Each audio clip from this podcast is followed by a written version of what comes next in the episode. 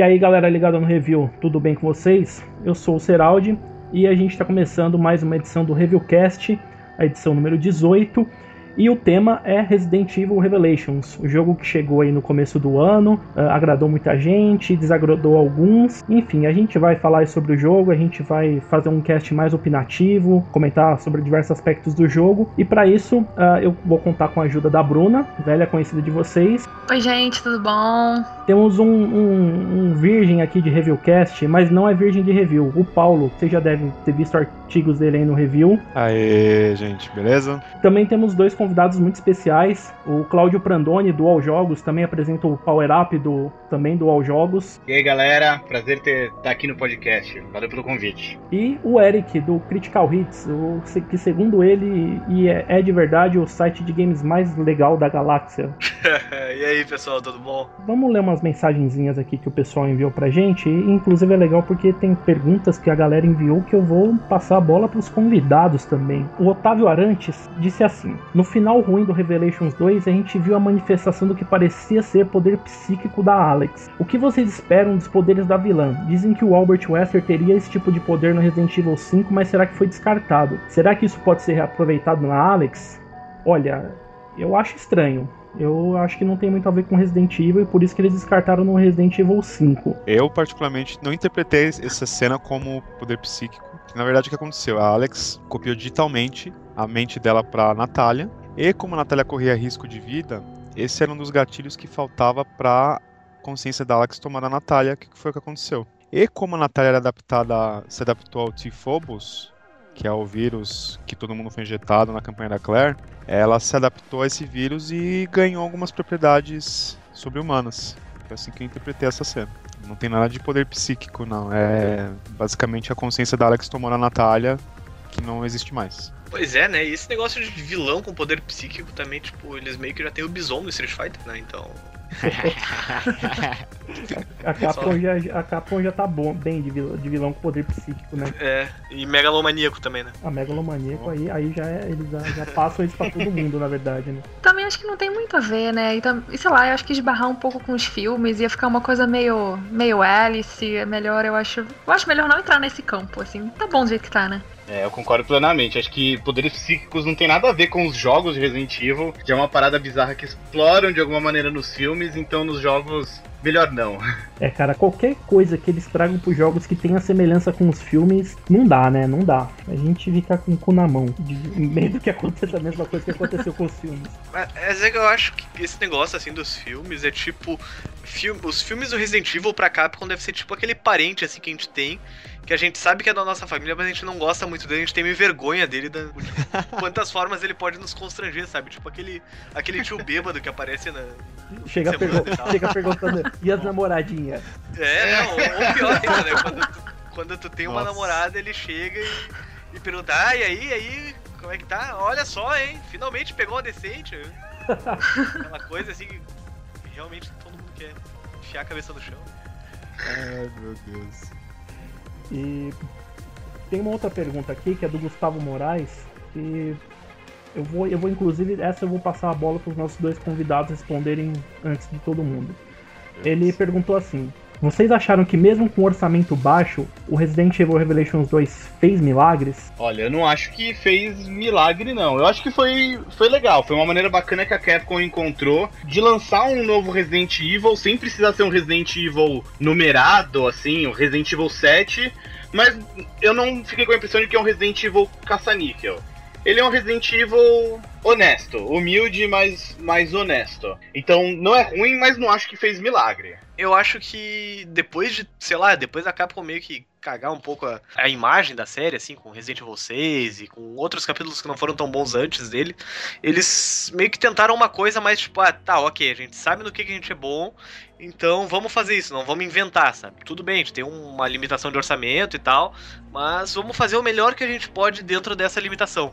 O jogo não chega a ter momentos geniais nem nada do tipo, mas pelo menos pro que ele se propõe, ele executa bem. Então, ponto positivo para eles, apesar desse negócio de eles realmente não realmente tu não, tu não vê nenhuma grande novidade assim. Antigamente era meio que o diferencial da série, né? Tipo, Resident Evil fazia e os outros copiavam. Essa, esse capítulo Revelations 2 foi meio que o contrário, né? Eles pegaram coisas que os outros inovaram e fizeram em cima, mas dentro da temática do Resident Evil. Ainda é o melhor Resident Evil em vários anos. Porém, tem esse negócio, né? Olha, eu acho que eu vou concordar com o Eric. Eu não acho que fez milagre, assim. Não é um absurdo, é um Resident Evil excelente. É... São novos ares. É... Fiquei. Tava pessimista pelas coisas ruins que vieram antes, mas me surpreendeu muito. É... Gostei do que eu vi.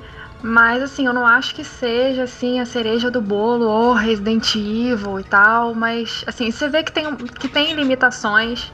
É, dá para perceber isso, eles podiam ter feito, se empenhado talvez um pouco mais, talvez não no sentido orçamentário, mas talvez fazer uma coisa mais voltada para nova geração e não fazer uma coisa tão presa à geração passada. Mas eu achei que foi um resultado bom, foi um resultado assim, acima do esperado, dadas as expectativas que eram bem ruins pelo menos para mim. Particularmente falando, como o Revelations 2 ele foi planejado inicialmente pro pra geração passada, assim, até que foi bacana eles tornarem um jogo cross-gen, pra mais gente ter acesso ao jogo, que a própria Capcom falou que não esperava que a base do PlayStation 4 e do Xbox One fosse ficar tão grande, tão pouco tempo. Em questão de. Eu gosto muito de Resident Evil pela história, né? Em questão de. da, da continuação do, do, desenvolvimento da narrativa, eu acho que em muitos anos foi o primeiro Resident Evil que conseguiu pegar um arco, que é do. especialmente voltado pro projeto Wesker, né? E eles conseguiram expandir o que foi introduzido no Resident Evil 5, que era uma coisa que eu sentia falta, que tinha muito na época da Umbrella, e, acho que se perdeu depois do Resident Evil 4. Eu acho que nesse sentido foi um ponto positivo deles resgatarem essa coisa de ser um pouco. pegar um arco e desenvolver em vários títulos, do que ser uma história contida em cada título e que não evolui nada, como Resident Evil 6 foi.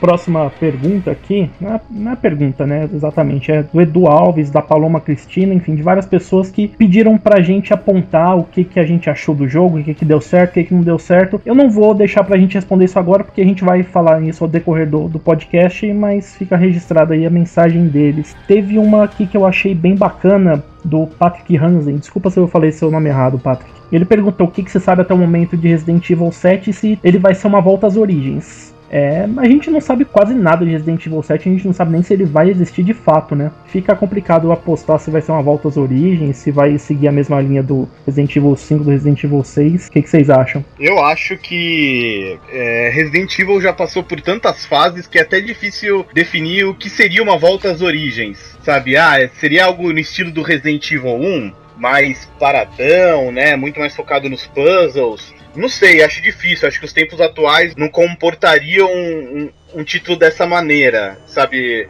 Resident Evil HD Remaster foi super bem, acho que talvez até mais do que a Capcom esperasse, mas quando a gente pensa no Resident Evil 7, que seria um jogo AAA, com certeza para Play 4, Xbox One e PC, todas essas coisas, não sei se só aquele estilo já seria o bastante para todo mundo virar e falar, pô, pode crer, que foda, esse é o Resident Evil 7. Então acho que ele vai trazer elementos que remontam às origens, mas não vai ser só isso. Vai ter alguma, tem que ter alguma alguma coisa a mais que seja que seja nova, que seja surpreendente. Uh, eu vou falar o que, que eu gostaria que fosse, na verdade, não o que, que eu acho que vai ser. Mas se fosse assim pra, pra chutar alguma coisa, eu acho que a Capcom vai tentar fazer alguma volta às origens, não do Resident Evil 1, mas do 2 e do 3, principalmente, porque já é onde a gente vê que a, que a ação tá tomando mais conta do jogo mesmo, apesar de ainda ter aquele negócio de survival horror e tal.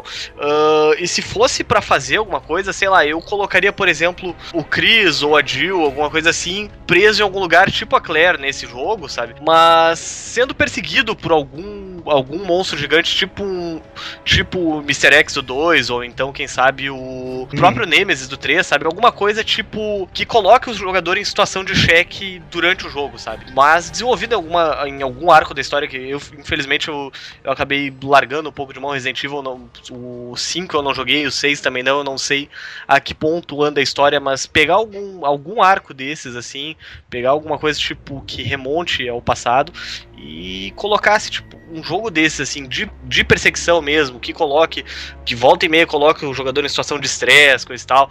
Ele tem que ficar cuidando dos itens e focado na história, e quem sabe até preso dentro de um lugar com algumas características que o Resident Evil fazia tão bem antigamente, como o backtracking, de tu ficar indo e voltando, indo e voltando no mesmo cenário, mas não simplesmente só para andar e voltar, mas o cenário ser usado de forma inteligente. Eu acho que isso ia ser uma coisa que não uh, tu justifica o, o teu investimento em, em uh, orçamentário e tal, tu apela um grande público e, e ainda assim tu mostra para os jogadores que olha só, a gente sabe fazer Resident Evil ainda, a gente quer dizer, a gente aprovou, né, com o Revelations 2 e tal, que a gente sabe, mas a gente consegue fazer uma coisa até mais ambiciosa também. Eu tava comentando com o pessoal do review uma época, a gente costuma falar muito, discutir muito ferrenhamente sobre essas coisas. É, eu acredito que Resident Evil 7 não vai ter nenhuma relação com Revelations 2 diretamente, porque a gente já sabe que está em produção. Começou a ser produzido logo depois do lançamento do 6 que isso é uma tradição da Capcom mesmo, do time por trás do Resident Evil. E eu particularmente espero, isso é um achismo meu, tá? Não tem embasamento algum, que esse jogo vai caminhar para coisas de open world, como o Metal Gear Solid 5 tá fazendo, que eu acho que é uma coisa que pode trazer algo novo, só que dentro do, do tema de terror, claro. Possibilita muitas coisas, é, muito valor de replay, novas mecânicas de gameplay dentro da série, diferente do formato episódio que foi o Revelations 2, mas eu acredito que esse é um caminho a se tomar. E em questão de história, eu espero que a gente conheça novos personagens e que os veteranos fiquem pro Revelation. Essas são as minhas expectativas para Resident Evil 7 e quem sabe a gente não descobre na E3. Né? Eu achei muito interessante isso que o Paulo falou e eu concordo e gostaria muito de ver também o, o próximo Resident Evil principal, o 7, ou sei lá qual. Eu queria ver personagens novos. Eu queria ver uma, sei lá, uma nova geração. Eu, eu gosto muito, por exemplo, do que o Mortal Kombat X tá fazendo, de tipo, jogou a história lá pra frente, você ainda tem os veteranos, mas o, o, os holofotes estão na molecada. Estão nos novos personagens que trazem elementos dos veteranos, mas ao mesmo tempo são novos e fazem esse mundo andar pra frente. Acho que Resident Evil tá precisando disso. Tipo, quantas vezes que, que a Jill e o Chris vão se ferrar nas mãos de, de zumbis e outros monstros?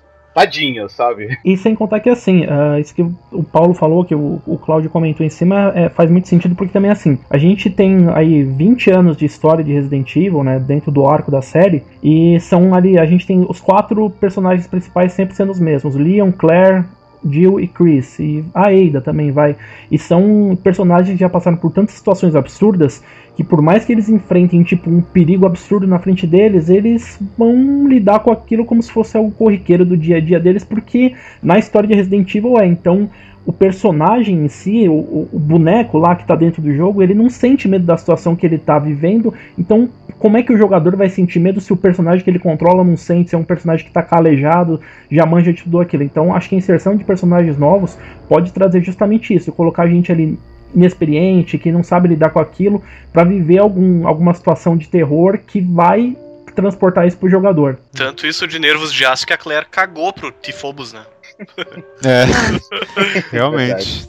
É só fazer um adendo questão de personagens novos. Eu sei que o pessoal vai falar, ah, mas Resident Evil 6 trouxe o Jake, Pierce e a Helena. Só que quem, quem pensa neles até hoje? Não sei, eu, eu acredito que eles têm os fãs os seguidores, mas eu não acredito que eles sejam personagens tão fortes quanto os veteranos. É, o, o, o Jake não tem fã, não.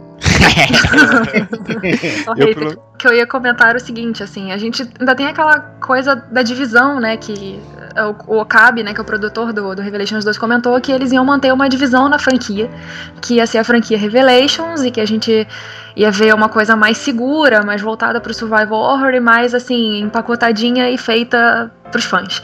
Nossa. E eles iam deixar a série numerada pra ousar. Só que assim, quando eles falam que eles vão ousar, eu fico meio. Eu sinceramente fico meio preocupada, assim, porque eu não vejo a Capcom ousando nunca. Nunca vejo a Capcom usando, assim, eles disseram que eles iam usar em Resident Evil 6 e eu vi muita coisa reciclada de outras de outros jogos, de outras franquias. Eu não vi nada realmente novo, nada nada realmente fresco inovador ali. Então, assim, quando eles falam que ah, a gente vai deixar a franquia a franquia numerada para usar, para fazer uma coisa diferente, eu olho para Resident Evil 6 e falo, cara, vocês vão continuar o que vocês estavam fazendo em Resident Evil 6, então eu vou cagar pros numerados e eu vou ficar só com Revelations, então, porque pelo menos assim, eu não vou me surpreender, mas pelo menos eu sei que eu vou gostar. É feijão com arroz, né? Eu acho É. que ousar hoje em dia seria eles fazerem um terrorzão estilo. ah, como é que é mesmo o nome daquele jogo Outlast? Porque daí ia fazer o pessoal morrer de medo realmente. Sabe? Aí É. Realmente ia ser bem ousado, considerando os rumos atuais da série.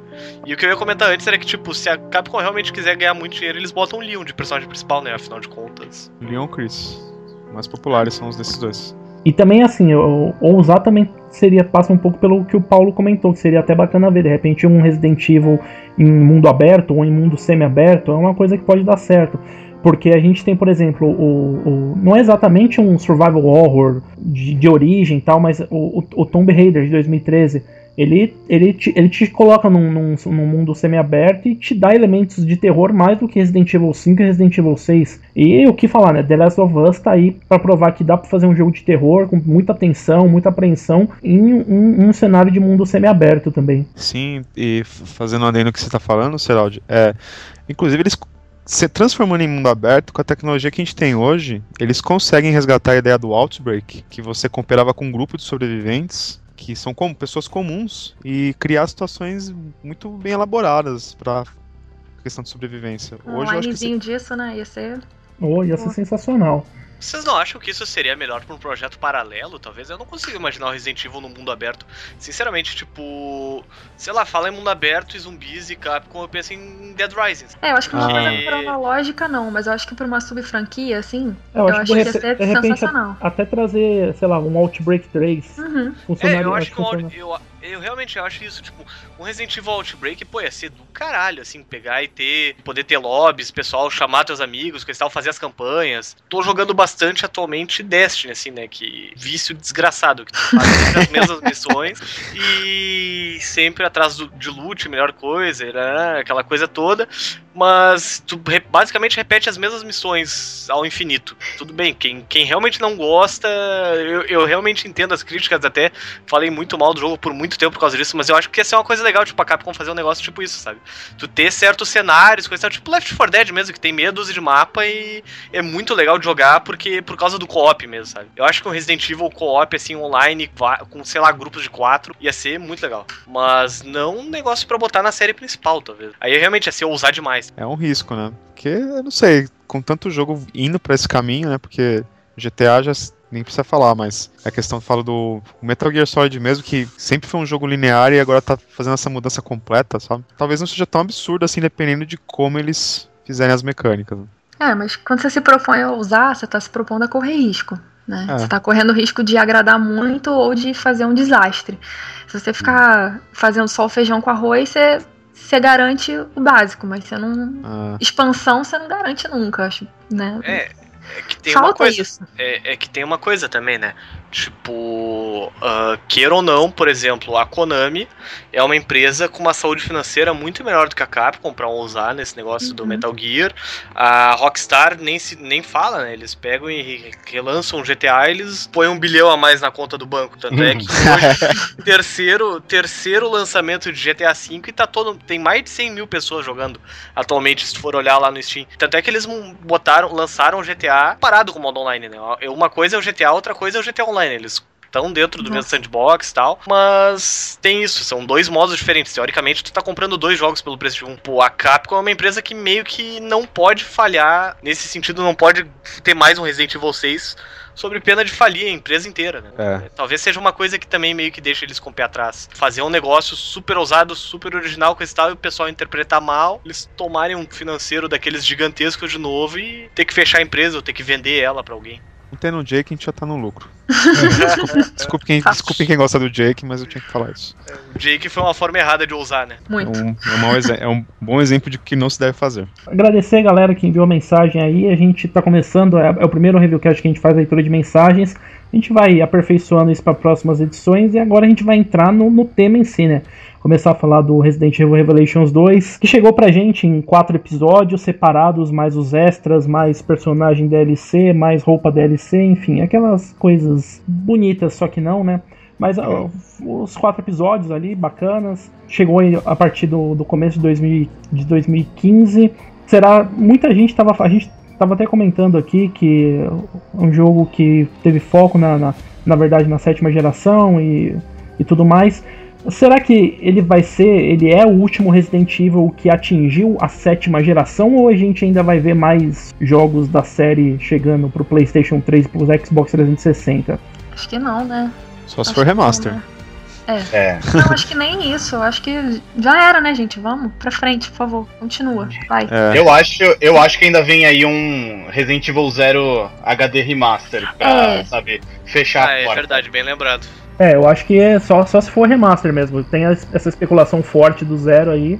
Eu acho que a, a última chance da gente ter um Resident Evil no, no, no 360 e no PS3 é justamente um zero remaster. Mas título É. novo, não. Título novo Não, tem que ser não. pra geração atual, né? Pelo amor.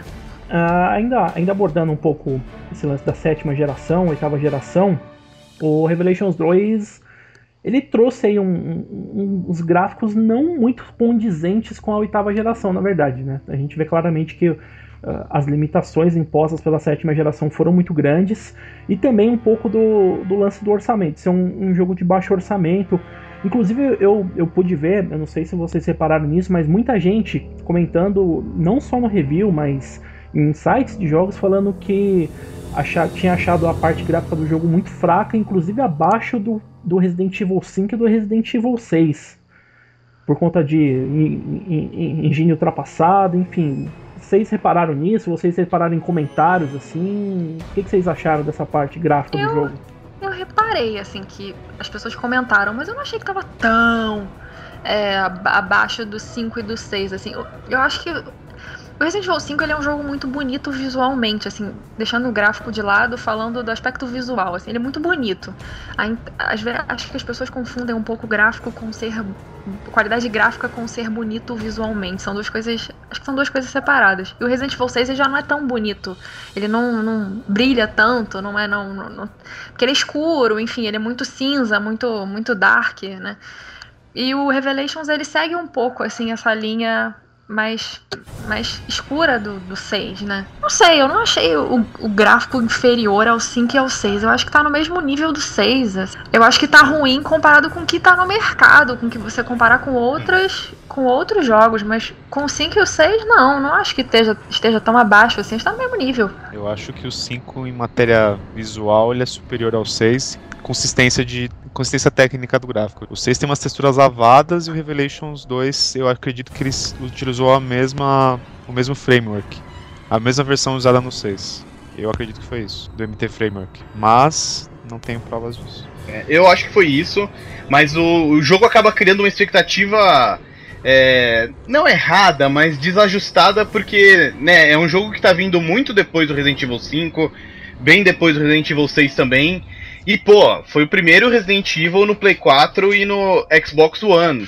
Por mais que as novas plataformas não tenham sido o foco, eu acho que cria essa expectativa de que, nossa, o gráfico vai ser foda. E, e, e- não, não que o jogo precisasse disso, mas acho que acabou criando uma, uma expectativa desajustada. E aí por isso fica essa impressão de que, pô, podia ser mais bonito, não que seja feio, mas podia ser melhor. Eu acho que isso tem a ver com, com a direção de arte, na verdade. Por mais que ele não seja super bonito visualmente, eles escolheram um estilo de arte conciso e eles seguem isso, sabe?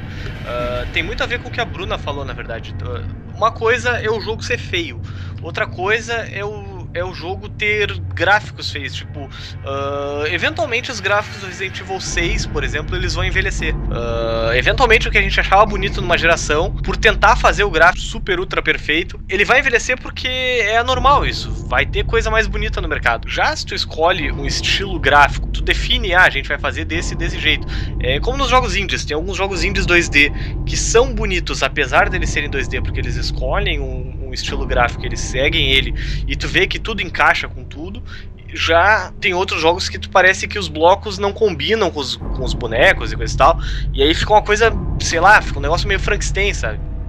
Então, eu acho que assim, a Capcom escolheu um, um estilo e seguiu ele, ok. Não, não é a coisa mais bonita do mundo, mas não, não desagrada e eu imagino que daqui a 10 anos a gente vai jogar, quem for jogar o jogo de novo vai olhar e não vai achar, ah, meu Deus do céu, como esse negócio envelheceu mal. E pensando um pouco aí no lançamento do jogo, né, que chegou em episódios, teve muita gente que abriu o berreiro, chiou pra cacete, aquela história de, ah, eu quero um jogo completo e não comprar um monte de DLC. Eu vi muita gente comentando isso, não foi a maioria, eu fiquei surpreendido porque por conhecer assim, eu sei que o pessoal, a, a fanbase de Resident Evil gosta de reclamar muito das coisas, e algumas, algumas vezes com razão, mas algumas vezes sem razão.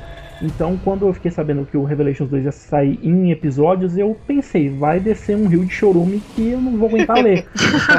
Mas até que não foi assim. Eu vi muita gente curtindo o formato episódico, justamente porque o formato episódico trouxe os cliffhangers, né? Aí, que são característicos de séries tal, que você tem sempre no final do, do episódio da série ali aquele puta momento de clímax pra você passar uma semana esperando avidamente pelo próximo episódio, trocando ideia com seus amigos, entrando em grupo de discussão, enfim. Mas rolou uma divisão, assim, eu posso dizer, vai, que uns foi uns 65, 35, uns 60, 40.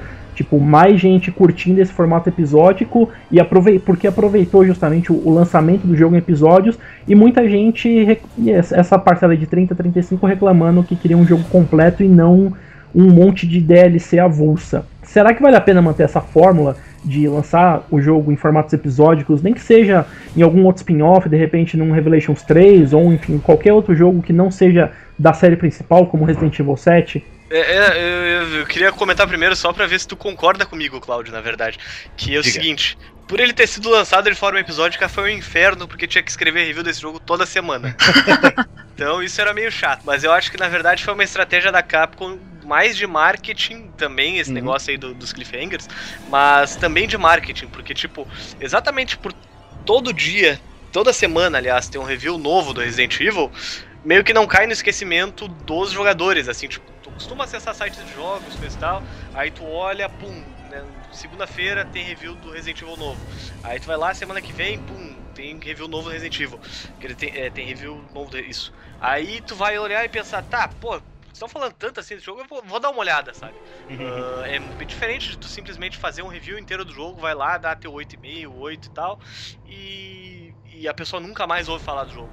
Uh, isso acabou gerando um buzz em cima do jogo porque, como ele não era um produto completo, até a Capcom deve ter notado isso por causa de The Walking Dead e outros jogos episódicos assim, a gente acaba falando mais sobre o jogo. A própria imprensa anda dando dá mais cobertura e é publicidade grátis a mais para eles, né?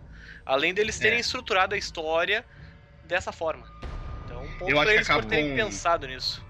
A Capcom, acho que, não sei se, se vão admitir abertamente, mas com certeza eles pensaram dessa maneira, de saber, ah, vamos lançar em episódios pra toda hora estarem falando do nosso jogo.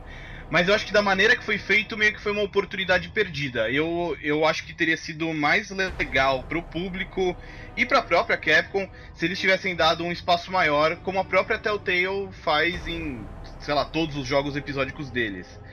Lançamento de uma semana entre um episódio e outro já deixa muito claro que, olha, é, tá quando o primeiro já. saiu já tava tudo pronto. É, os jogos da Telltale, não sei se isso acontece, mas ao menos me passa a ilusão de que, pô, entre o primeiro e o segundo, ou talvez entre o primeiro e o quarto episódio, os caras conseguem arrumar alguma coisa que não ficou legal. No Resident Evil Revelations 2, isso com certeza não aconteceu, porque os jogos saíram muito perto e por mais que ah, toda semana você tava falando do jogo, acho que é, esse período de uma semana é, é muito pouco. Eles podiam ter feito o jogo durar quatro meses, sabe? E, e, e, gerar mais valor em cima disso. Eu, pelo menos, assim, às vezes eu não acompanhei um episódio na época que ele saiu, mas tudo bem, porque eu sei que na semana seguinte já tem o próximo, então, tanto que eu, eu preferi esperar saírem todos para pegar o jogo completo. Pessoalmente, eu nem encarei como um jogo episódico. Encarei como uma, uma outra maneira de aproveitar ele que eu não quis. Eu esperei sair tudo, peguei o disco e tô jogando agora como, como um jogo completo. Então acho que se a Capcom num eventual Revelations 3 desse um espaço maior entre os episódios, acho que pode ser mais proveitoso porque eles conseguem aplicar qualquer tipo de feedback do público ou o que seja e mantém o jogo na mídia por, por mais tempo.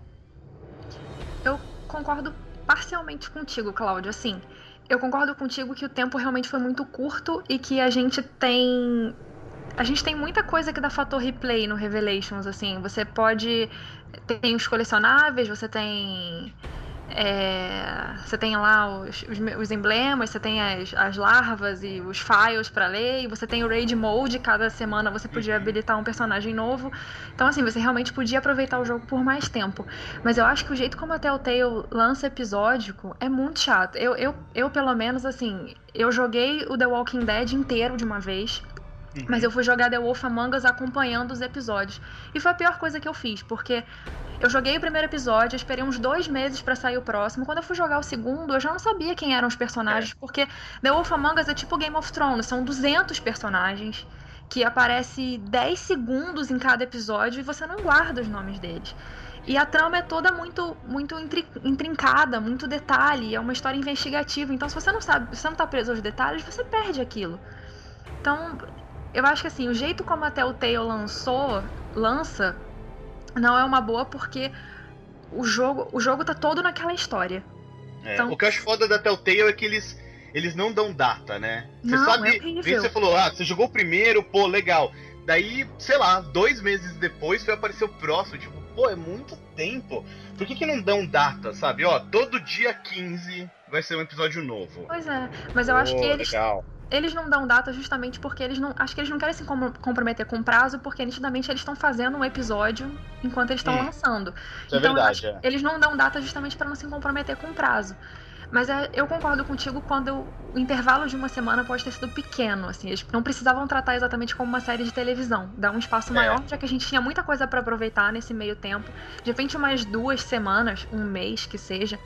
Mas no método, no método da Telltale, eu acho assim, eu queria jogar Game of Thrones, eu vou esperar sair todos os episódios para jogar de uma vez, porque eu, eu não aguento ficar esperando dois meses por um episódio de um jogo que é puramente acompanhar uma história, que eu gosto muito, mas que, que o jogo tá só ali, acompanhar aquele episódio, tomar decisões e ver a história se desenrolar, eu acho que você esperar dois meses é, é broxante, não, pra mim não rola. Agora imagina o Tales from Borderlands, que saiu um episódio três meses depois, eu acho quatro meses depois. Pô, é muito. eu nem lembrava o que, que eu tinha feito no último jogo. Você não, é, você não lembra as decisões que você. Você não lembra as decisões que você tomou, assim, não, não funciona. Para mim não funciona. O Revelations 2, acho que a Capcom sempre martelou muito essa coisa de que, ai, é tipo uma série de TV, toda semana tem um episódio novo. Mas uma série de TV não tem só quatro episódios, né? Tem, sei lá, tem 12, tem 24 se talvez Revelations tivesse episódios mais episódios, só que mais curtos, talvez o efeito fosse mais parecido com o que eles queriam. Sim. É, tal, tal, falando, pensando nisso que o, que o Claudio falou, inclusive assim, a gente poderia ter não quatro episódios, mas oito episódios, né? Tipo, uma, na, na primeira semana sai o episódio 1 da Claire, aí na segunda semana o episódio 2 é o Barry. Aí na semana seguinte, Claire de novo. Aí Barry intercalando e não, tipo, lançar os dois capítulos, aí um da, um da Claire e um do Barry na mesma semana. Porque aí daria também uma longevidade um pouco maior e traria um, pouco, um pouco mais desse efeito de, ah, é como uma série de TV. Porque aí você teria oito e não quatro. Isso for uhum. mais os dois episódios extras. Talvez isso teria dado uma sensação um pouco maior, um gostinho um pouco maior do jogo. Porque realmente, assim, uh, quatro episódios saindo um semana atrás do outro, acaba, acaba sendo um período muito curto, que muitas vezes você nem conseguiu digerir direito o que você jogou do, do, do episódio, uh, não conseguiu, por que nem a Bruna falou, o jogo tem aí a sua longevidade, tem o seu fator replay, você não conseguiu jogar direito o raid mode, não conseguiu pegar os colecionáveis, já tem o próximo episódio batendo na sua porta. É, e acaba às vezes tu pensando, em vez de, eba, tem episódio novo, tu pensa, puta que pariu, tem episódio novo. A gente também tem que pensar pelo lado do fã mais velho. É, Resident Evil tem fazer 20 anos em março do ano que vem. Então, os fãs que acompanham desde o começo, hoje eles já são adultos ou trabalham, sabe? Essas coisas, quer dizer.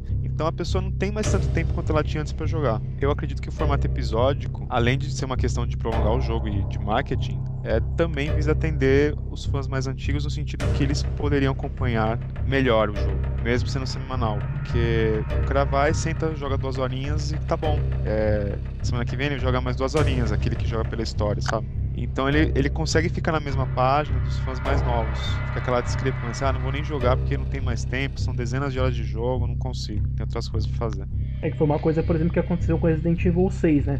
O Resident Evil 6 é um jogo, é o mais longo de todos os, os, os jogos da franquia. Eu mesmo, a primeira vez que eu zerei ele, somar ali todos os tempos das quatro campanhas, né, as três principais e a da Ida, eu devo ter tranquilamente passado de 30, 40 horas de jogo. Olha quanto tempo de vida perdido, meu Deus. Fora Mercenários, né? Fora o Mercenários. Não, não, Mercenários eu não jogo porque eu não gosto, mas. Mas não, assim, eu, eu, eu cheguei a quase platinar o jogo. Então eu acumulei quase 120 horas daquela merda. Mas Isso eu- foi tudo pra poder falar mal com propriedade, né? Exatamente, Eric. E. Ah, eu fiz mas, isso com Assassin's Creed.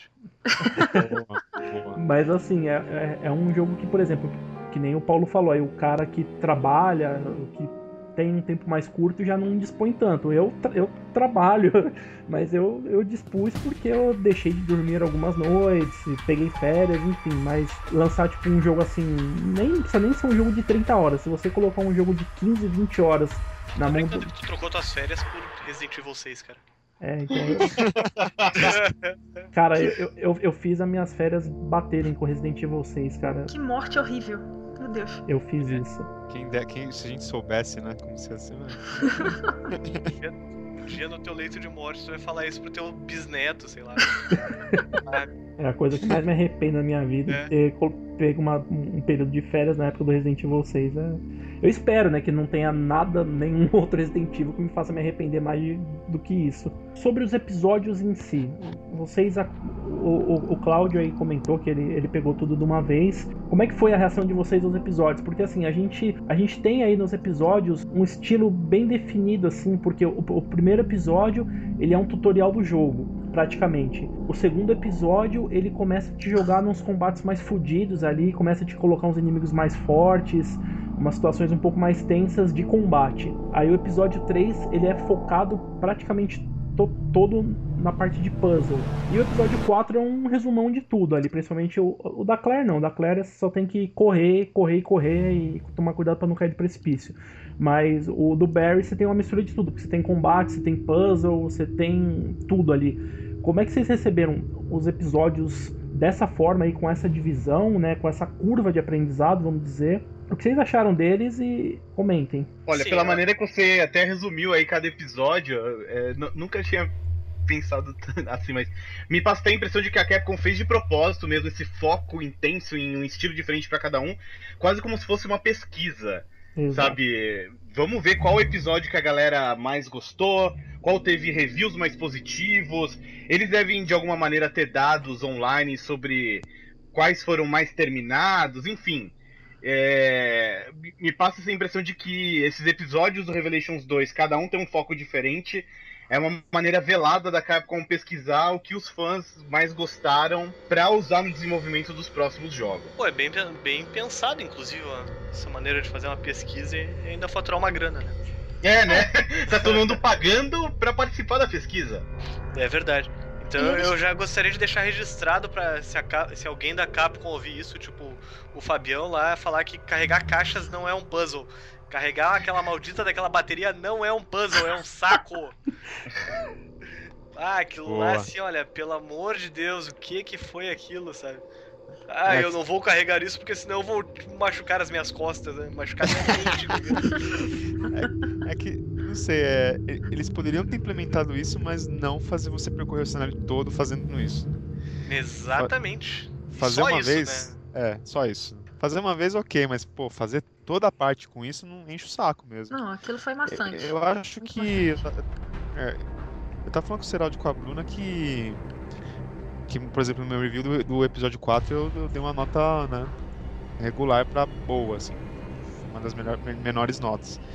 Porque eu acho que faltou balanceamento. Eu, eu senti que o episódio 1, por exemplo, por ser um episódio de intro- de introdução, ele foi mais balanceado, porque ele introduz as mecânicas, é, ele é um pouquinho mais curto, é para você é, pra- é uma curva de aprendizado um pouco mais intuitiva.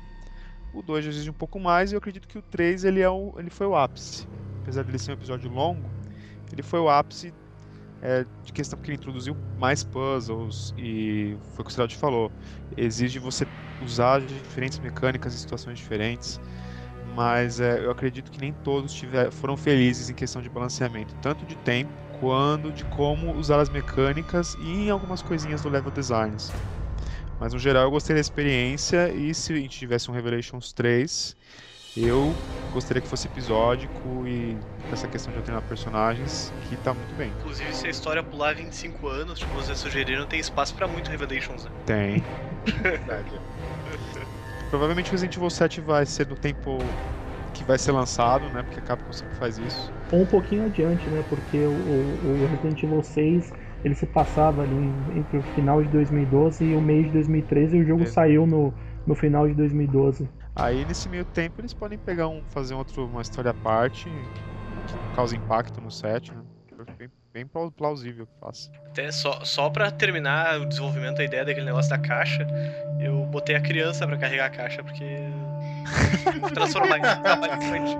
Trabalho escravo, do trabalho infantil, bah, se fode aí, criança. Já tô me nego a carregar a caixa. Já tô te protegendo, né? Então carrega, faz alguma coisa de útil, carrega essa É. caixa aqui pra mim.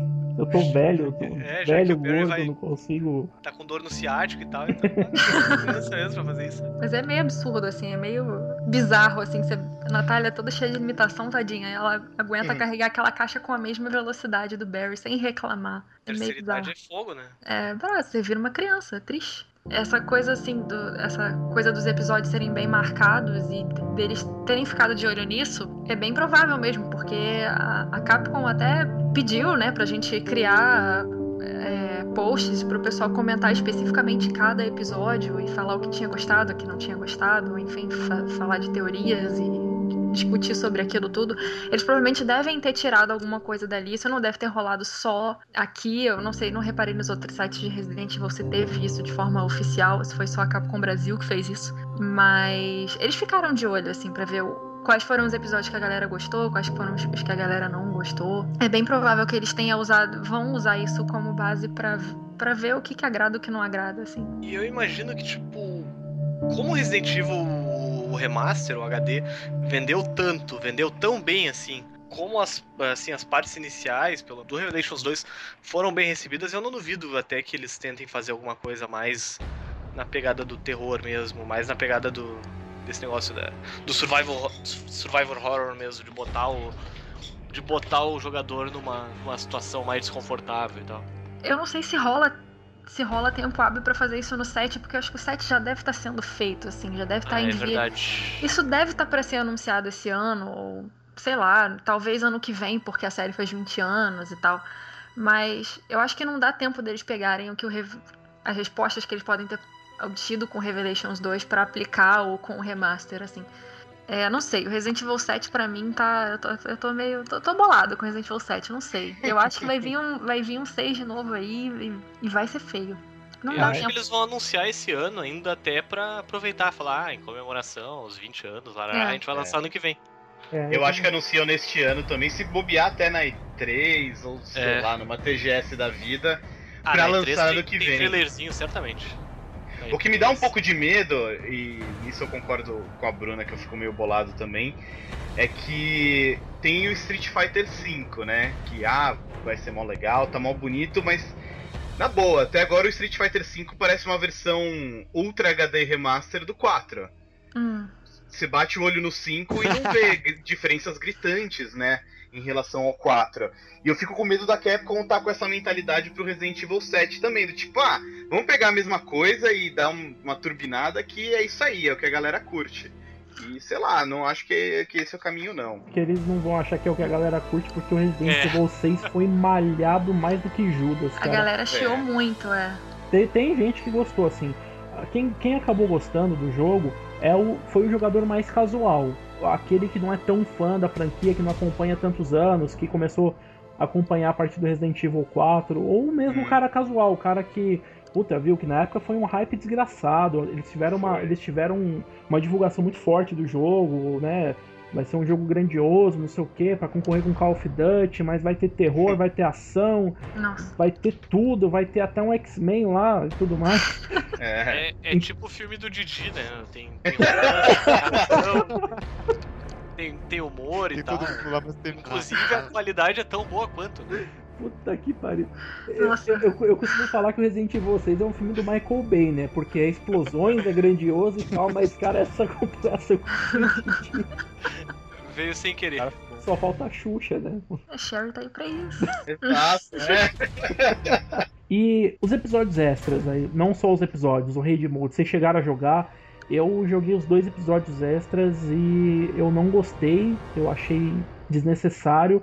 E achei que eles poderiam ter sido. A história, entre aspas, que eles contam poderia ter sido suprida com uma cutscene. Tanto o da Natália quanto o da, o da Moira.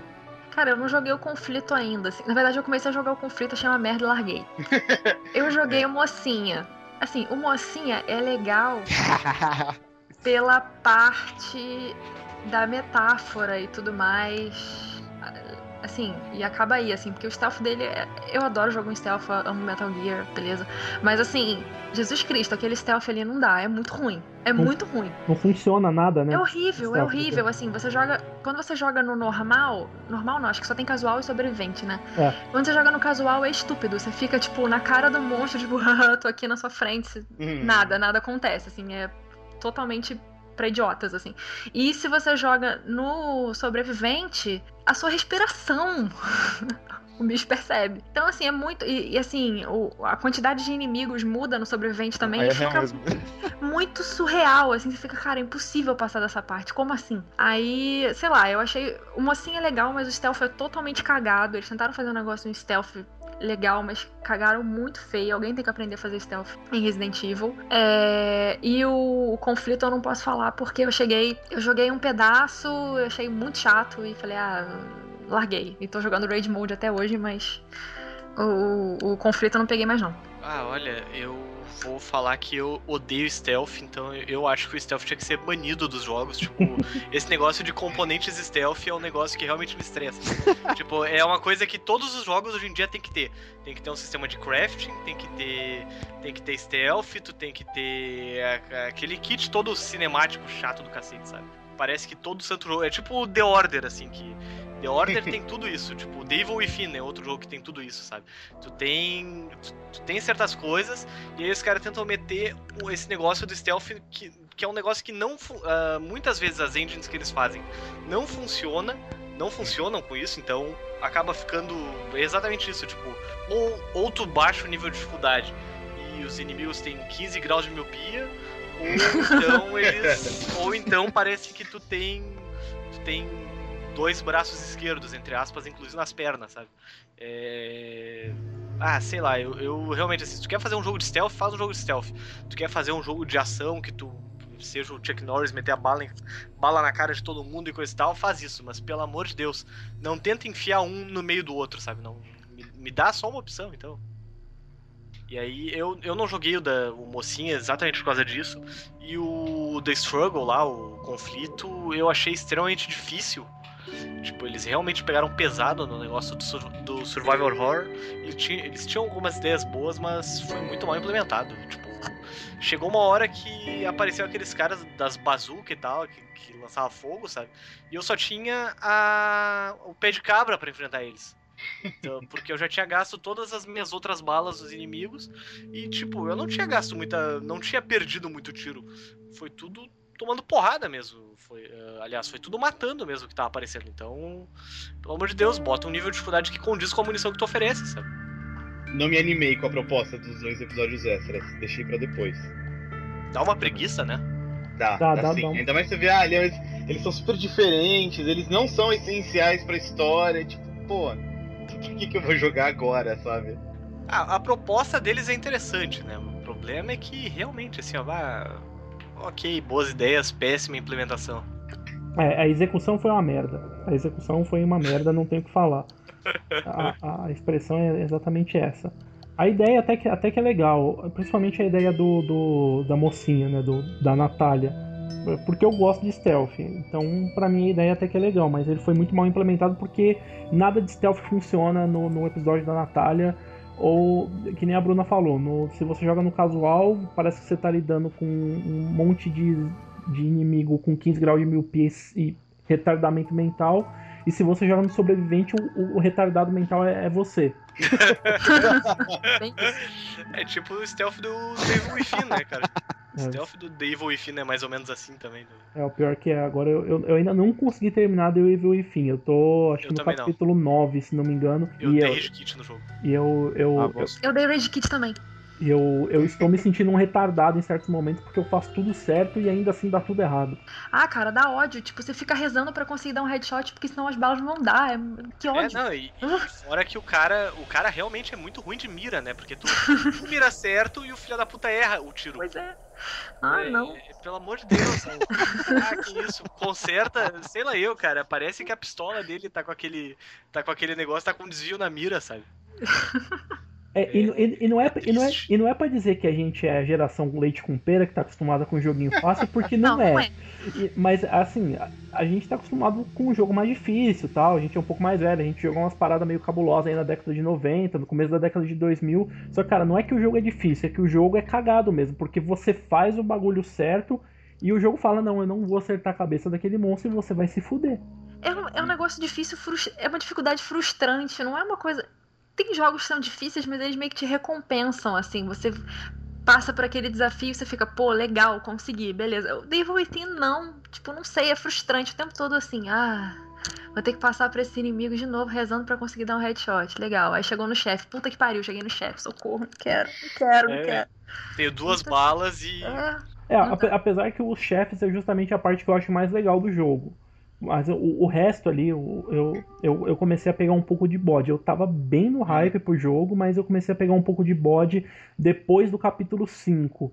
Eu, tô no, eu acho que eu tô no 9, eu tô no 10. Então eu tô, eu tô bem bodeado e eu joguei os últimos aí só pra poder chegar nos chefes, porque eu achava a parte mais legal do jogo mesmo. Engraçado, acho que eu parei mais ou menos na mesma parte, assim, por volta do capítulo 9, e eu, eu cansei do jogo. Sempre que eu jogava, parecia que era um, era um fardo, sabe? Que é- Exatamente. eu não, é e, eu, e um momento eu parei e percebi que, pô, eu, eu não tô me divertindo. Eu acho que foi por isso mesmo que eu dei rage qui- quit, assim. Eu parei no. Ai, gente, agora eu esqueci aquela monstra cabeluda que eu esqueci o nome dela. Mas enfim, Ah, tu parou nessa parte? eu parei. Laura. Não, eu parei mais lá na frente. É uma. que tem umas válvulas, você tem que atirar e tem que pegar fogo nela. Acho que é o terceiro. Eu acho que é o terceiro embate com ela. Sim, é o, é o final. É a Laura. É o final contra ela. Eu acho que é o on, acho que é o capítulo 11 ou 12, eu não tenho certeza. Mas eu cheguei nessa parte e falei, tá, agora eu tô puta, não quero mais, chega. Cansei. É, eu, é, fui, um- eu fui um pouco além disso. Mas é, é um pouco isso do que o Claudio falou mesmo, porque eu pegava pra jogar ele, assim, eu jogava tipo dois capítulos dele, eu tava cansado. Eu, eu, eu, eu, eu jogava dois capítulos e me sentia cansado, tipo, caralho, eu não, eu, não, eu não tô me divertindo mais com essa parada, eu tô jogando meio que na obrigação e tá me cansando. Então, por isso também que ele tá meio encostado aqui, eu não sei se eu vou ter a moral de terminar. Não é, por exemplo, uma parada que aí acho que o Eric vai concordar comigo, Dark Souls.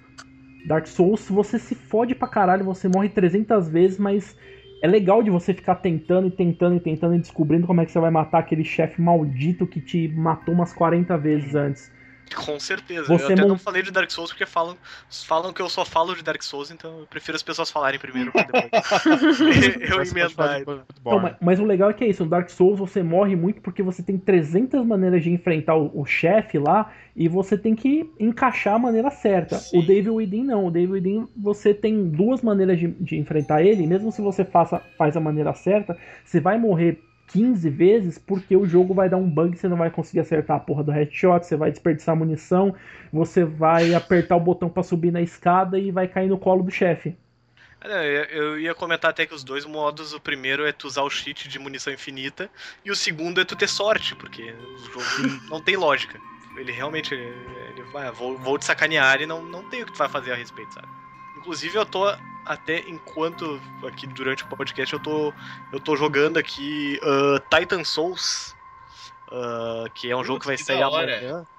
E, cara, esse jogo é difícil pra caralho, mas ele é exatamente assim. Ele é, ele é difícil, porém ele é justo, sabe? É um jogo que tu vai enfrentando um chefe de cada vez, tipo tipo Shadow of the Colossus e tal. Tu é uma criança que morre num ataque e tu tem um arco e flecha com uma flecha só que tu tem que ficar buscando a porcaria da flecha toda Nossa. vez que tu erra. Mas, e, bah, ele é difícil pra caramba, assim. Eu, eu devo ter matado uns 6, 7 chefes e tô com mais de 100 mortes já. Mas o jogo é sensacional. É, é bem nesse estilo, assim, de Souls mesmo, negócio, tipo, em desafios inteligentes, não é. Não é o jogo simplesmente fazendo tu, tu bater com a cabeça na parede até ela quebrar e tu ter que ir pro hospital com traumatismo craniano, sabe? E ainda, ainda nisso, da dificuldade, eu acho que isso começou um pouco lá no Resident Evil 5. Porque você tem o, o modo profissional do jogo, a dificuldade profissional, que é simplesmente impossível de você terminar, a não ser que você tenha um amigo para jogar com você, mas mesmo assim hum. é impossível, é, impo é, quase impossível, porque assim, a, a ida da, do jogo, do, do, do, do parceiro do Resident Evil 5 é bem ruim. É um modo que dá one hit kill em você em praticamente qualquer situação. Cara, eu, eu cheguei, eu tentei, foi a única conquista que ficou faltando para eu fazer 100% no jogo, mas não dá, cara, porque eu não tinha ninguém ali para jogar comigo. É, o, o 5 eu joguei no Xbox 360 e quase ninguém tinha Xbox 360 para jogar comigo, então eu não fiz, porque eu acho que começou um pouco ali. É, eles não têm tanta criatividade para de repente fazer um, uma dificuldade mais inventiva, colocar um desafio um pouco mais difícil, e eles falam: vamos fuder na dificuldade, vamos fazer o filho da puta morrer com um hit kill e colocar uma, e, e colocar uma aí de jumento do lado dele. aí não rola, é, é muito frustrante. É, isso é uma coisa que os desenvolvedores costumam fazer, tipo, é, final do jogo, o que, que a gente vai fazer? Vamos criar inimigos novos? Não, vamos aumentar o número de inimigos na tela e foda-se o jogador. Tem vários jogos que fazem isso, não, não, é, não é exclusividade da Capcom, a Ubisoft adora fazer isso. Até o Tomb Raider, o, esse novo aí, que é foda pra caralho, ainda assim faz isso no final, o Uncharted adora fazer isso, que também é outro uhum. jogo que ninguém pode falar mal e tal, mas ele faz falando mal. The Last of Us também faz. É, The Last of Us também. Apesar do, do, da, da parte final do The Last of Us mesmo ser um negócio mais tipo. O Joe ligou o modo Rambo, né? Finalmente ganhou uma metralhadora e. é, mas, mas, aí o The Last of Us, por exemplo, ele faz isso, mas ele te dá recurso para você não se. para você se fuder, mas.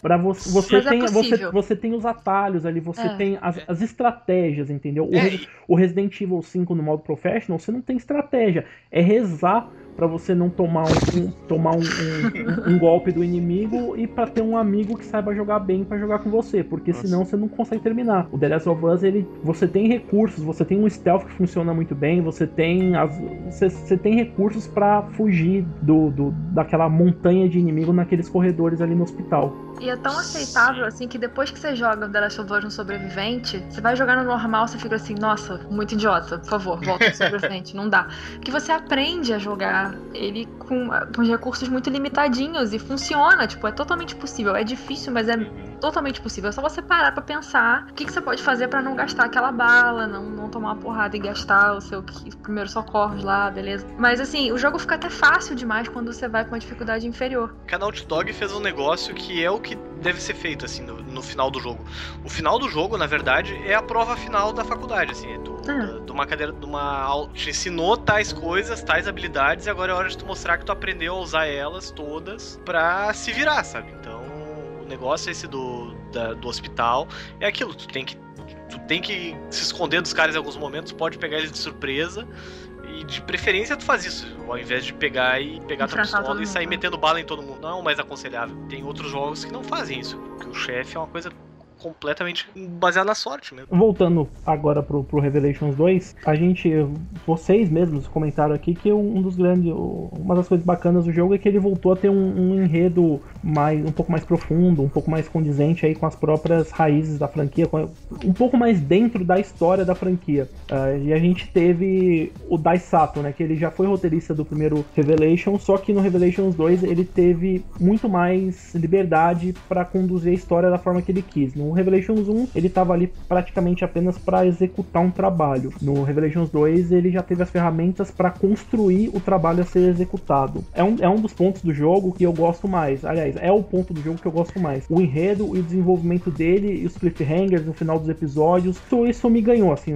Isso foi o que mais me ganhou no jogo. Como é que vocês enxergaram isso? Esse trabalho em cima do roteiro, uma trama, vocês acham que ela foi bem amarrada, que não foi, que ela tem aí o seu brilho próprio. Em matéria de trama, ele resgata aquela ideia de que Resident Evil pode ter sua história contida num jogo, mas tem um arco por trás. Então, o Revelations pegou um arco do 5, que, é as, que são as origens do Wesker, né? Pra mim, é, inclusive, eu falei para vocês do review lá por que, que esse jogo, na verdade, não foi pensado para ser um Resident Evil 6 que ele é uma continuação natural do tema que ele trouxe, das origens do Wesker. E não aquela abominação que chama Jake Miller. Mas, infelizmente, é um side, virou um side story, tudo bem, mas é, virou um, é, uma, é uma história que para mim me satisfez, que deixa pontas para o futuro, boas pontas até, mas que eu, eu não acredito que vai pra série principal, mesmo porque o set está sendo feito e infelizmente eles não vão aproveitar as boas coisas que o Revelation trouxe. Né?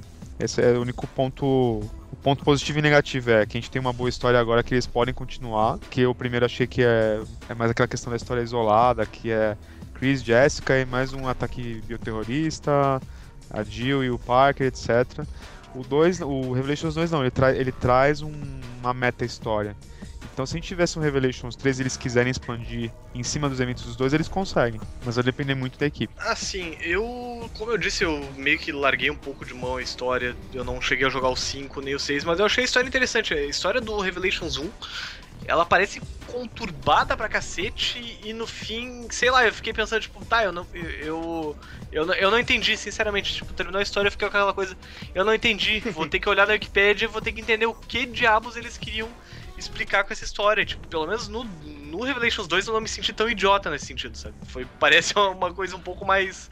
Um pouco mais direta, assim. Não... É que o Revelations 1, ele, ele, ele embola muito o meio de campo. Ele é, é conspiração atrás de conspiração, no meio de conspiração, uhum. que é, envolve uma conspiração maior. Então é, mu é muita Sim. conspiração uma atrás da outra. Isso embola um pouco a história do Revelations 1.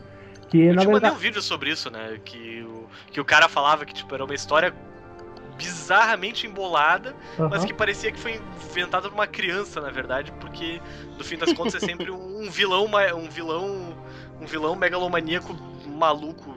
É, e até óbvio, né? E até meio óbvio. É. Não, os motivos são bizarros, assim, você para e pensa, assim, as motivações do, do, do, Morgan, você fica assim, tipo, oi? Sério, era isso que você queria? Né? Você, você fez um atentado terrorista pra mostrar que a sua organização era importante. Pode crer. Tipo, valeu, né? valeu. É, ele, ele, ele, criou a de, ele criou a demanda. É, ele, criou, é tipo... ele, criou, ele criou a demanda. É tipo... é tipo Simmons, assim, você quer matar o presidente, tá, contrata um assassino e dá um tiro na cabeça dele. Não, vamos fazer um atentado terrorista na cidade, matar todo mundo, tranquilo, sem danos colaterais. Não, né, gente? Tipo, tem umas, é, umas tipo coisas... as torres gêmeas e a, e a especulação toda que tem, foi, foi o Bush que derrubou aquilo. né? Pra se reeleger e coisa e tal. Certamente. Vocês não leem o Wikileaks, por acaso? Capcom tá lendo, pelo visto. É. Mas, parou mas... De, mas parou de ler pra fazer o Revelations 2. É, aparentemente sim. Assim, eu acho que a boa do, do Revelations 2 é justamente essa. É isso, assim. A, a história é mais focada nela mesma, apesar dela pegar um arco de um jogo anterior que, que é legal, porque, né, enfim, foi um arco criado lá no Lost in Nightmares, no, no, no, no, num extra do Resident Evil 5, mas que todo mundo curtiu aquilo, porque todo mundo tava encucado quem era Alex Wesker, se era um cara, se era uma mulher, enfim, todo mundo queria saber aquilo. É, pro 6, todo mundo tava esperando que o vilão fosse o Alex Wesker, tanto quando a cara, a cara do Simmons apareceu, ai meu Deus, deve ser o Alex Wesker. Todo mundo queria saber. E eles não deram continuidade àquilo, todo mundo ficou frustrado. E eles resolveram trazer isso de volta. É, foi mega positivo, assim, eles, eles deixaram bem claro que eles estão de olho no que as pessoas estão comentando e no que as pessoas estão querendo. Estão fazendo um jabá, né? Vamos, vamos dar o que eles querem, é basicamente isso que eles estão fazendo. Mas a história em si foi muito boa, assim, ela prende, assim. Eu, eu fiquei. Sem, sempre jogava um jogo, um episódio, chegava no e falava: Caraca, preciso jogar o próximo, preciso saber o que vai acontecer. Sempre tinha essa sensação, assim. Nunca terminei o episódio e fiquei assim: Ah. Então tá, né? Semana que vem a gente continua. Não. nunca foi assim, tipo, eu preciso, toda vez eu terminava, eu ficava, caraca, preciso saber o que vai acontecer no próximo. E eu ficava me coçando, né? Porque o Seraldi já tinha jogado, e o jogo inteiro praticamente. E eu ficava me coçando perguntar para ele o que ia acontecer, mas eu me segurei para não estragar o jogo. Eu só queria saber quem era vilã. Eu falei, assim que você descobrir, você me conta. E só me conta isso, não me conta mais nada. É mas assim você perguntou outras coisas. Você não, você, não, você não aguentou, você perguntou outras coisas. O que, que eu perguntei mais? que eu não lembro agora. Ah, o spoiler do spoiler aí. Não, é? não você, perguntou, você perguntou outras coisas, assim, não foi só da vilã, não. Você, você ficou fazendo perguntinhas ali que não revelaram muito, assim, mas tipo, umas coisinhas meio pontuais. Eu não vou lembrar, eu não vou lembrar agora, porque já faz mais de mês, né? Mas. Acho que o mais legal desse, de perceber na história do Revelations 2, como a Bruna falou, é que a Capcom tá de olho no que os, os fãs querem, né? E não só no Revelations 2, né? Foi, foi meio que um combo. Teve o Resident HD Remaster, que era algo que os fãs queriam há muito tempo né, jogar o, o, remake do GameCube em outras plataformas e ter esse Resident Evil de raiz de volta. E aí tem o Revelations 2 para mostrar também que, ó, a gente tá de olho também na história. A gente sabe o que, que os fãs querem. Olha quanto fanservice. Tem, tem o Alex Wesker, a, a Alex Wesker, né, na verdade. Tem a volta da Claire, tem a volta do Barry, tem muito, muitas referências a outros episódios, elementos da série. Então isso eu acho que é, é muito positivo mesmo, é ver que, olha, a Capcom não tá não tá viajando. Quando ele, eles sabem o que os fãs querem e sabem entregar isso. É, quando quer, faz, né? Exato. Você falou uma coisa de. Uma das melhores coisas que também foi bem, bem proporcionada pelo formato episódico foi a vilã, cara. O mistério, eles souberam manter o mistério até, infelizmente, ser o primeiro episódio, porque, infelizmente, os caras, os mineradores de dados descobriram a vilã e já vazaram na internet porque veio todos os arquivos de todos os episódios na versão a Capcom não aprende também, né? Tipo, desde, tipo, desde a demo, a demo do Resident Evil 5, os caras vasculharam. Gente, há seis anos atrás, nego já caçou os arquivos na demo e a Capcom aprende, assim cara. Assim Pelo amor de Deus. É, então, cara, se me botam o spoiler. Eles mineraram tudo, então quando baixou o Resident Evil Revelations, vinha todo, tudo da galeria, tudo dos arquivos e vazou na internet. Então o mistério meio que matou, porque o, a ideia do formato episódico era manter esse mistério. E se não tivesse tido esse problema, ia ser mais fantástico ainda. Aproveitando o gancho da, da vilã, né? Tem toda essa aura por trás dela, desde o Lost in Nightmares tem esse, esse, esse negócio, quem é Alex Wesker? A gente achava que era um cara, né? Porque, enfim, é porque a gente acha que vilão é sempre um cara, e ainda mais que é um com sobrenome Wesker ficou essa aura, né? A última Wesker Children. A vilã, a história dela, o desenvolvimento dela trouxe satisfação para vocês? Acharam que foi bem aproveitada, que não foi? Será que ela volta no futuro, né? Porque o, o final bom do jogo, ele deixa ele tá, deixa isso um, no ar aí. Porque inclusive a entrevista que o, que o Yasuhiro Ampo deu aí pra gente, ele fala sobre isso, né? Ele deixa no ar também essa possibilidade. Ele não fala nem que sim nem que não. Vai depender muito de como forem as reações, acho que da comunidade em relação à vilã. Como é que vocês enxergaram a Alex Wesker no jogo? Cara, eu fiquei feliz da vida por terem botado a Alex, né? Tinha toda aquela coisa de né, que o Okabe deu aquelas dicas, né, de quem ia ser e tudo apontava para ser a Alex. A gente tinha outras candidatas, mas tudo apontava para ela e eu tava super esperançosa de ser ela. E, pô, gostei pra caramba deles terem trazido a Alex, porque eles mostraram que eles têm atenção às coisas do passado, né? Do, eles estão dando continuidade a, a, a, pontas soltas que eles deixaram lá atrás. E eu acho que eles têm que investir nisso, não é ficar fazendo blocos de história que se conectam muito pouco. Eles têm que fazer uma coisa que tem continuidade. Mas é, o que eu acho chato é assim, que eu acho que a Alex tem um potencial sensacional, assim, ela tem um potencial para ser meio redundante, mas ela tem um potencial para ser o novo Wesker, assim, de ser o vilão, a vilã da história como o Wesker ela era.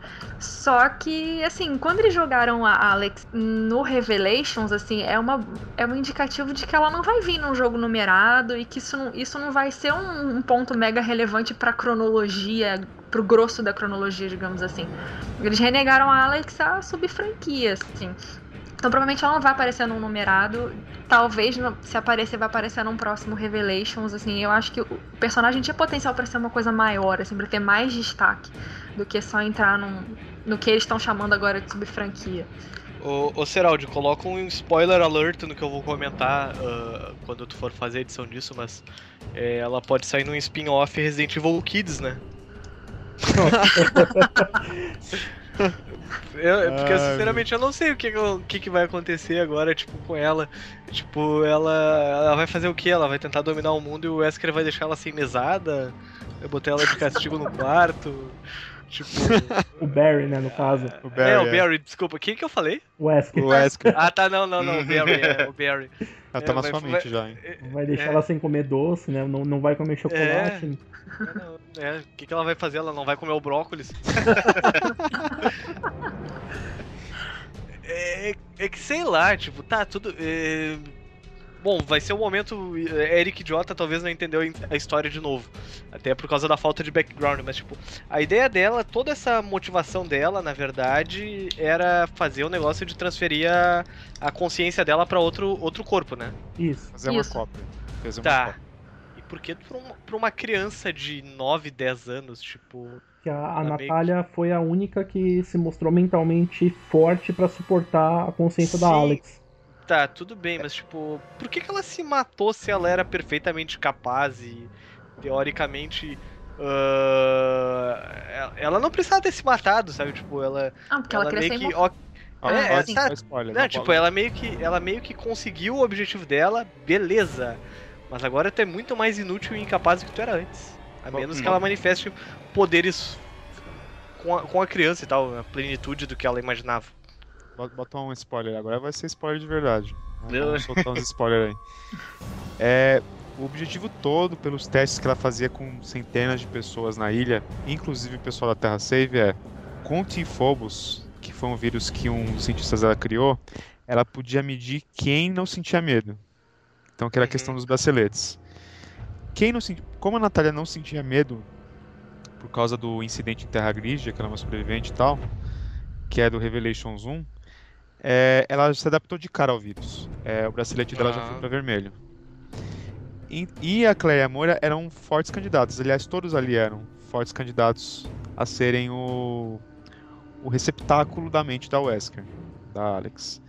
Só que a Natália, ela, já tinha esse. Ela não, era incapaz de sentir medo. Então, pra Alex, isso era perfeito. Apesar que, por exemplo, Moira e Claire, a Moira se mostrou capaz depois porque ela, no final bom, ela consegue superar o medo de armas, que é toda aquela parte da, da Quick Time Event do, no final do episódio 3.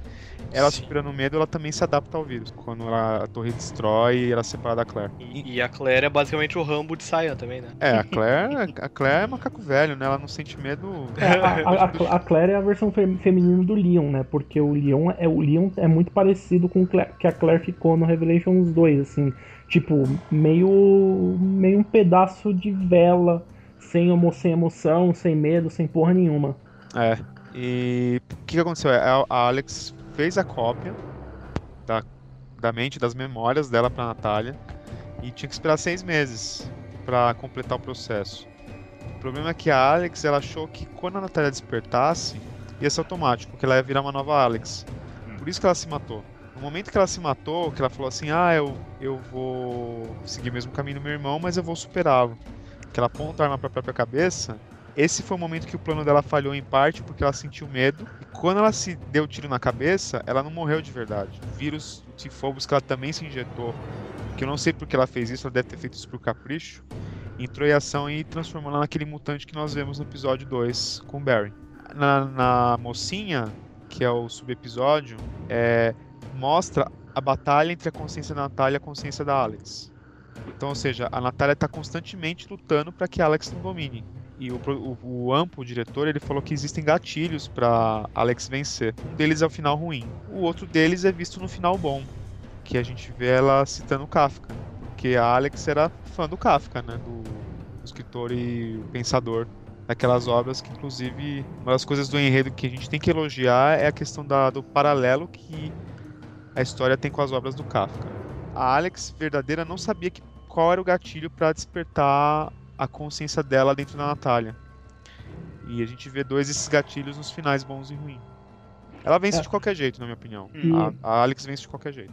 Puxando um pouquinho aí que você falou do Kafka, eu esqueci, o animal aqui esqueceu de colocar isso na pauta, mas realmente, cara, ah, o, para- o paralelo que tem entre, a, a- entre a, a história do jogo e a obra do, do Franz Kafka é muito foda. É quase tão foda ou até mais foda do que a forma como o Revelations 1 se desenvolve absolutamente baseado na Divina Comédia. Ah, é muito legal isso. Eu acho que no Revelations 1 o paralelo não é tão claro assim, ma- mas no Revelations 2 é super assim. É super assim. Então, Você vê mas- muita coisa. Mas eu acho legal do Revelations 1 justamente que ele não é tão claro, entendeu? Eu, eu, eu conhecia, eu matei muita coisa, inclusive a gente chegou a escrever um artigo em a Uhum. quatro mãos, porque eu tinha lido a, Divina Comédia, eu eu li acho que mais de uma vez, umas duas ou três vezes, duas vezes. E eu matei, assim, eu vi muita coisa parecida, eu achei muito legal isso. O Revelations 2 talvez é pra deixar mais claro, pra galera perceber mais, deixou isso mais à mostra. Mas eu acho muito foda isso, assim. Uh, eu, eu gosto muito de, desses pensadores, desses livros clássicos. E, puta, ver um, um jogo, assim, trazendo esse, esse tipo de, de conhecimento, porque por mais que o cara esteja ali jogando, ele vê Kafka, Kafka, Kafka, mesmo que ele não conheça, que ele não tenha o mínimo interesse, ele, ele pensa, porra, quem é esse cara?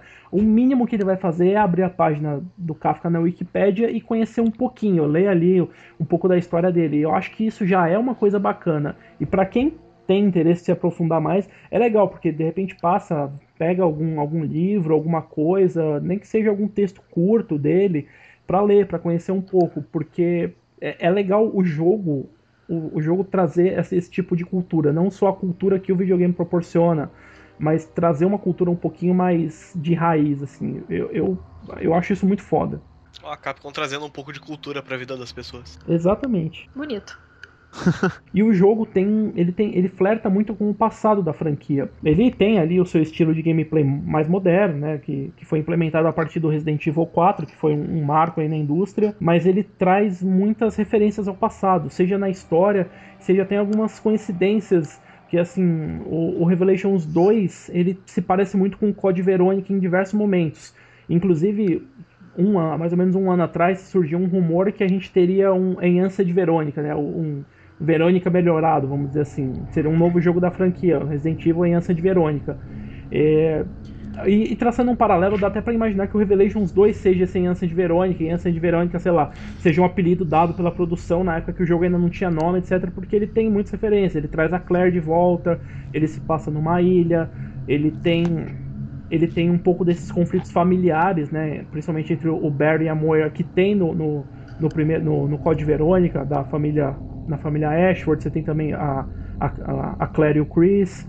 Então ele tem muitas coisas parecidas com Code Verônica que, para mim, pelo menos, fazem ser não claro, assim, porque nunca ninguém chegou e disse isso, mas deixam no ar que o Enhanced Verônica era o Revelations 2, de repente aí na sua fase embrionária, quando ainda não tinha um nome definido. Ele, e, e, por isso, e por várias outras coisas, pelo clima mais de terror, pela história um pouco mais bem desenvolvida e ligado ao passado da franquia, ele, ele, é, ele é um, um pezinho de volta ali no, na, nas origens, na, na, na, fase mais áurea de Resident Evil. Isso da história que eu acho que a Capcom fez de maneira muito inteligente, com a história de maneira geral e com todos os personagens, é que ao mesmo tempo em que ela proporciona um fanservice de primeira, né? Porque acaba agradando muita gente que queria ver a Claire, queria ver o Barry, queria saber quem era a Alex Wesker. Eu acho bacana que com esse monte de, de referências a outros episódios e tudo mais, a Capcom acaba plantando aí várias sementinhas. Pro futuro, se ela quiser fazer um Revelations 3 ou sei lá, até criar um outro spin-off,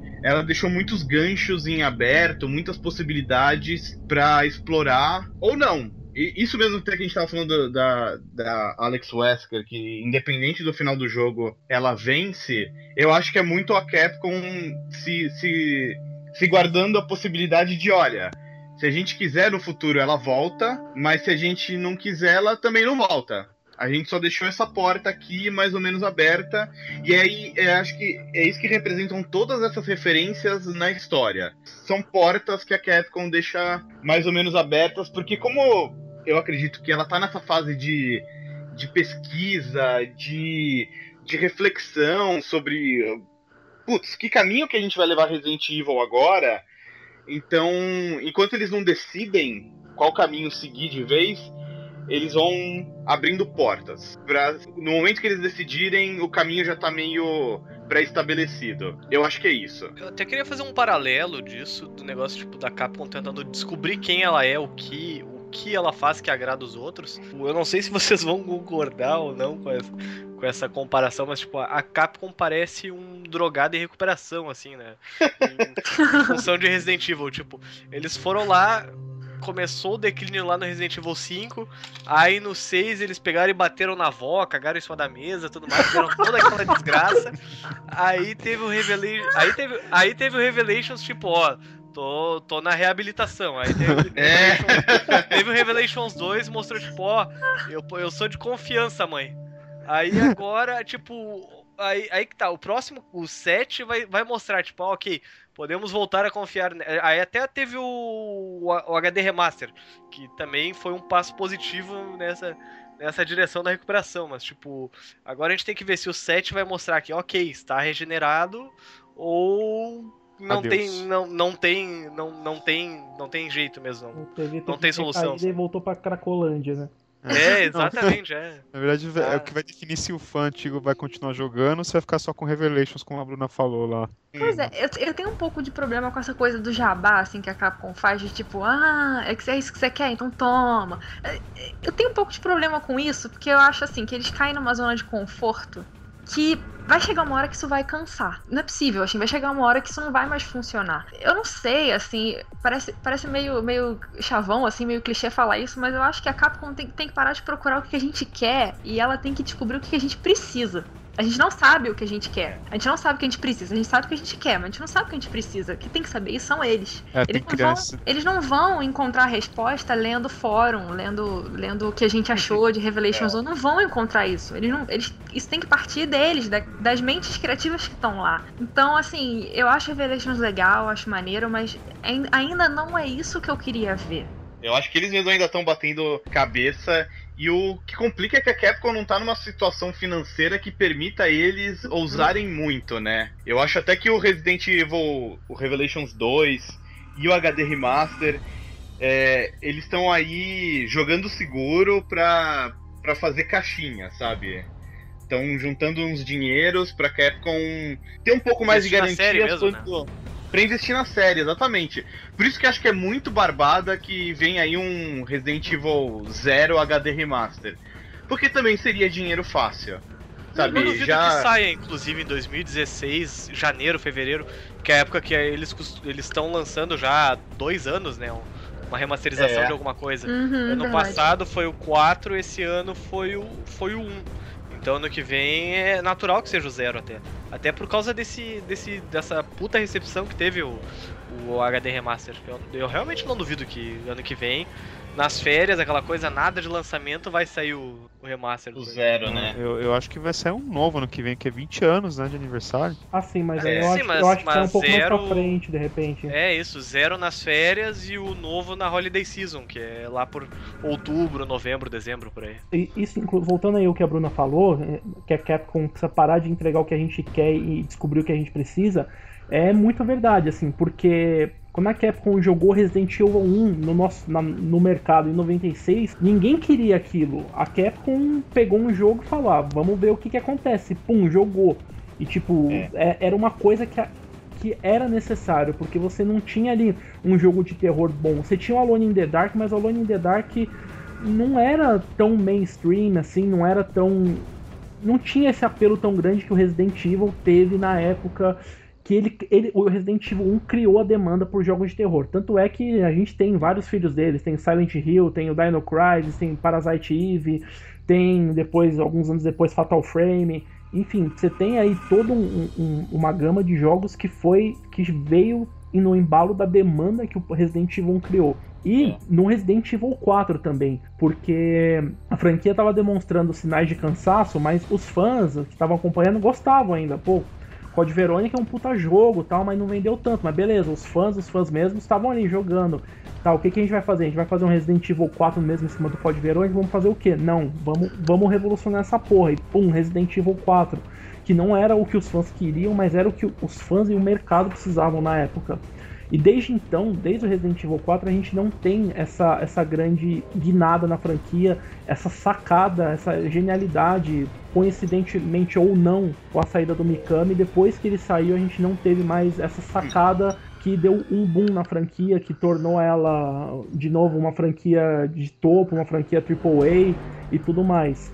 Fa- tá faltando isso em Resident Evil. O Revelations 1 e Revelations 2 são jogos legais, são jogos bacanas, mas não tem o que de genialidade que de vez em quando a gente precisa. A gente não quer, não- o que a gente, a gente não exige que todo Resident Evil revolucione o mercado, seja um jogo genial, não, longe disso. Mas de tempos em tempos e- e- esse- essa reciclagem, essa, essa novidade é necessária e não é com base na, só na opinião dos fãs que eles vão conseguir descobrir isso. É, é verdade. Tipo, ficar perguntando qual o próximo passo que eu devo dar é complicado, né? Porque, na verdade, é a gente que quer que tu dê o passe, não que tu queira que a gente saiba qual o passo que tu quer, né? Pegando um resumo aí da obra, né? O Revelations 2 como um todo. Para vocês, o saldo dele é positivo, é negativo, é tanto faz, não altera em muita coisa. O jogo ele chega a, a, a ter algum deixar algum legado bacana pro futuro ou ele simplesmente foi mais um jogo na franquia que não acrescentou muita coisa, foi legal de jogar, mas beleza, só isso. Olha, eu acho que o saldo foi, foi positivo. Não é extremamente positivo, acho que, por exemplo, o HD Remaster deixa um, um resultado mais bacana, um legado mais legal, mas o Revelations 2 tem seus méritos. Ele faz esse teste aí dos episódios que acho que a Capcom pode explorar melhor. Acho que o potencial não foi plenamente realizado com Revelations 2. Principalmente, acho que mostra que a Capcom, quando quer, consegue entregar o que o público quer também, o que o público está buscando. Acho que é um jogo que conseguiu equilibrar fanservice com novidades na mecânica, tipo o co-op do Revelations 2 é bem diferente do co-op que a gente viu em outros Resident Evil. E ao mesmo tempo coloca aí alguns ganchos, abre algumas janelas que a Capcom pode querer explorar no futuro. Então, poderia ser melhor? Acho que sim. Mas considerando que era uma proposta mais modesta e, e coisa e tal, acho que superou expectativas e o resultado é bem positivo. Dá para esperar bons frutos do Revelations 2. Tem outra coisa que também vale citar, tipo, um negócio que a gente tá, já martelou bastante, que tipo, tem, teve um orçamento mais baixo, coisa e tal. Mas o custo-benefício do Revelations 2 é alto pra caramba, né? For parar pra pensar, é 40, 50 reais, dá pra facilmente tirar um real por hora de diversão nessa, essa, essa cacetada de É uma conta boa, é uma conta boa. Eu entendo também esse formato, desse lance de você ter um episódio ali baratinho, menos de 10 reais e tal. Eu não, eu não sei se é esse o preço mesmo, eu tô falando aqui, mas eu não tenho certeza, eu não lembro mais. Mas ali, um, 12 reais, isso. Você, você tem um episódio a 12 reais, é uma forma de você ir ganhando a confiança do cara aos poucos. Porque, por exemplo, o cara vai, hum, Resident Evil novo. A última vez que saiu Resident Evil novo, eu gastei 200 reais no Resident Evil 6 e foi uma merda. Aí beleza. É, aí beleza, hum, mas o episódio digital tá 12 reais. Pô, 12 reais eu, não, eu nem almoço. Aí vai, compra, compra o episódio 1, joga. Aí se o cara achou uma merda, ele não vai gastar mais 12 reais e ele não vai ter gastado 200 reais num jogo. Ele vai ter gastado 12 reais que pra ele, na, na boa, 12 reais hoje não faz diferença praticamente em ninguém. Se ele gostou, ele viu, pô, legal, os 12 reais valeram, valeram a pena, vou pegar o próximo. Aí vai, jogou o próximo, gostou, pega o próximo. Então, tipo, é uma forma também de você ganhar confiança de novo do, do, do cara que tava gato escaldado por causa do Resident Evil 6, que muita gente não gostou, enfim, teve gente que gostou. O Operation Raccoon City, que a maioria das pessoas não gostaram. Nossa. Enfim, eu. é, desculpa, é o Raccoon City é foda. Deixa eu contar uma história rapidinho sobre o Raccoon City. Eu, um amigo meu tava morando nos Estados Unidos, né? Uh, 2011 por aí. Aí eu aproveitei que ele tava voltando pro Brasil e comprei várias coisas por ele na, na Black Friday, né? Aí eu trouxe uhum. placa de captura de vídeo, trouxe vários jogos e tal. Entre eles eu comprei o, o, o Operation Raccoon City por 2 dólares usado. No... Eu comprei Nossa. por 4 e alguma coisa. Eu fui no. Eu fui na GameStop no. Ai, gente, como é que chama aquele lugar que você vai e tem várias lojas e tipo ponto de estoque? Não, free shop não, no outlet. outlet é, tinha uma GameStop no outlet. Então, assim, a área de usados era absurda. E eu vi é. um um Operation Raccoon City por 4 dólares e 70, sei lá, agora eu não lembro. Assim, eu olhei e falei, é, é agora eu vou comprar, né? É, é tua, agora vai. Agora, não, não, não, tá valendo, é. Não, peraí, eu, eu, eu já contei essa história algumas vezes, mas eu preciso contar de novo. Quando, eu, quando anunciaram o Operation Raccoon City, com aquela, aquela edição muito foda, que vinha com steelbook, com a placa de Raccoon, eu fiquei maluco. Eu comprei do site da Capcom, tipo, uns 250 reais. Beleza, comprei em pré-venda, comprei em pré-venda. Aí eu comprei em pré-venda tipo uns dois meses antes do jogo sair, com a esperança de receber ele perto do lançamento, porque avisaram lá que o jogo ia, ser começar, ia começar a ser enviado para os países mais distantes ao redor do mundo 15 dias antes do jogo ser lançado. Aí beleza, aí deu o dia do lançamento do jogo e nada dessa merda chegar, e nada dessa merda chegar, e não tinha nem o track dele aqui no Brasil ainda. Não tinha chegado nem no Brasil, ou se chegou, tava lá no container ainda. Aí eu descolei um cara que me vendeu o jogo no dia do lançamento, eu paguei mais 220 reais na edição nacional do jogo. Oh. Então, se você somar 220 com 250, eu paguei 470 reais pra jogar o Operation Raccoon City e ter uma placa de Raccoon. Olha só. Você, você pagou por mim porque eu ignorei esse jogo, não joguei nada, nem sei que existe. Então foi certo. Mas deixa eu continuar a história, tipo, eu, eu comprei o jogo por 2 dólares, se eu não me engano, e joguei acho que uns 30 minutos dele e foi o suficiente pra ver que eu não queria jogar o resto, né? Aí eu anunciei naqueles grupos de brick do Facebook e coisa e tal, e eu vendi ele por 80 reais. Olha, Então, então, Não, é, então, é então capaz pra de mim vir foi uma... barato o pessoal estranhar, né? Porque, pô, Preciso aprender é, com você, 200, Eric, né? porque puta que pariu, viu? Cara, foi uma experiência muito positiva pra mim, assim, olha. Foi, foi da hora, assim, de poucos momentos da minha vida em que eu, eu transformei eu, transformei reais em um valor superior a dólar, sabe? Você vê que é um podcast com derrotas e vitórias, assim. é, né? É. O no o André no, e o, o Seraldi no extremo e o Eric no outro, né? Mas tudo bem. Fã só se ferra, né? Incrível. É, não, é foda. Mas, mas aí também isso me serviu pra Resident Evil 6 eu não comprei na pré-venda. Eu fui lá no dia do lançamento, eu comprei. No dia do lançamento lá na Saraiva, paguei 179, se não me engano. Mas pelo menos não tinha gasto dos outros 250 reais numa edição especial que demorou 4 meses pra chegar e morri com quase 500 conto gasto na mão num jogo, um jogo ruim. você, ainda bem que você não comprou aquela com a jaqueta do Leon, né? Que senão você ia morrer. Ah não, é porque, é porque o negócio daquele nem cabe em mim, cara. Ah, pelo menos. né? Mas o que, que a gente tava falando mesmo? Que eu Tava comentando do, do Saldo saldo, do- o saldo final do jogo, positivo, negativo, se ele deixou algum legado. Pô, positivo, puta, puta custo-benefício, uma história interessante, a Capcom realmente mostrando que tá quase, quase, quase merecendo já a moedinha deles do AA e tal, então tá, eu, eu realmente achei um saldo positivo, assim, ó, eu, eu realmente achei, eu, eu acho que eu não cheguei a fazer o review do, do jogo inteiro pro Critical Hits porque eu fiquei com preguiça depois de fazer o mesmo review quatro vezes, né? Mas. mas eu daria uns 8, 8,5 pro jogo no, no total, assim, se fosse pra fazer. Se fosse pra eu relembrar minhas experiências com ele. Como o Seraldi colocou, achei, que- achei que ele colocou muito bem. Foi um jogo feito pra recuperar a confiança dos fãs. E nesse sentido, eu acho que ele foi bem sucedido e pra mim tá bom. Com certeza. Eu, assim, eu acho que o saldo foi positivo por, por dois motivos principais, assim. Um, que o jogo é bom, ponto. Mas eu acho que o, o segundo ponto é justamente esse, assim, é de, ele conseguiu recuperar, assim. Todo mundo tava muito pessimista e, e veio um jogo bom, assim. Então você já começa a olhar as, as coisas que, assim, eu ainda tô pessimista, mas enfim. Mas você já começa a ter um olhar menos, assim, ruim pro que vem a seguir, assim, vai pintar um Resident Evil 7 aí daqui a pouco com certeza, e você já pensa assim, pô, mas no Revelations 2 eles acertaram, pode ser que o 7 não seja aquela bosta que o Resident Evil 6 foi, né? Então, eu acho que quando você tá esperando algo ruim e algo bom vem, a coisa parece melhor ainda do que ela é. Então, assim, isso já é um, assim, foi meio que um uma coisa boa pra Capcom nesse lado, assim, porque eu acho que tá todo, tava todo mundo muito pessimista, assim, e eles não fizeram um marketing muito pesado antes do lançamento do jogo, foi uma coisa mais durante o lançamento dos episódios. Mas antes, eles, como a história era muito misteriosa, eles não investiram muito em trailer, em publicidade muito pesada, como foi o caso do 6. Então eles não, não criaram um hype tão pesado. Então, assim, o fato de também não ter um hype muito grande e a bagagem, né, a expectativa também não ser muito grande, quando eles entregaram uma coisa boa, as, pe- as pessoas olharam e falaram: Ah, até que foi bom, é, gostei. Então, acho que eles saíram bem, assim, eles conseguiram recuperar a confiança, apesar de ainda estar meio desconfiada. Eu acho que eles recuperaram a confiança, assim, acho que foi bastante positivo, valeu muito a pena.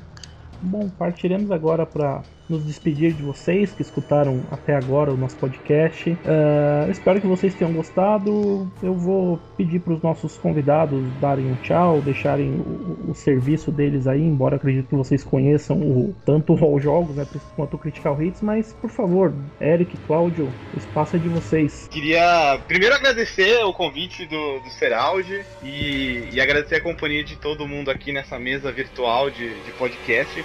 Acho um papo muito legal sobre um jogo que veio com uma proposta bem diferente, não só dentro da série Resident Evil, mas nesse ano de 2015, né, que já teve tantos jogos adiados. O Resident Evil Revelations 2 já saiu, já tá aí no mercado inteiro para todo mundo jogar.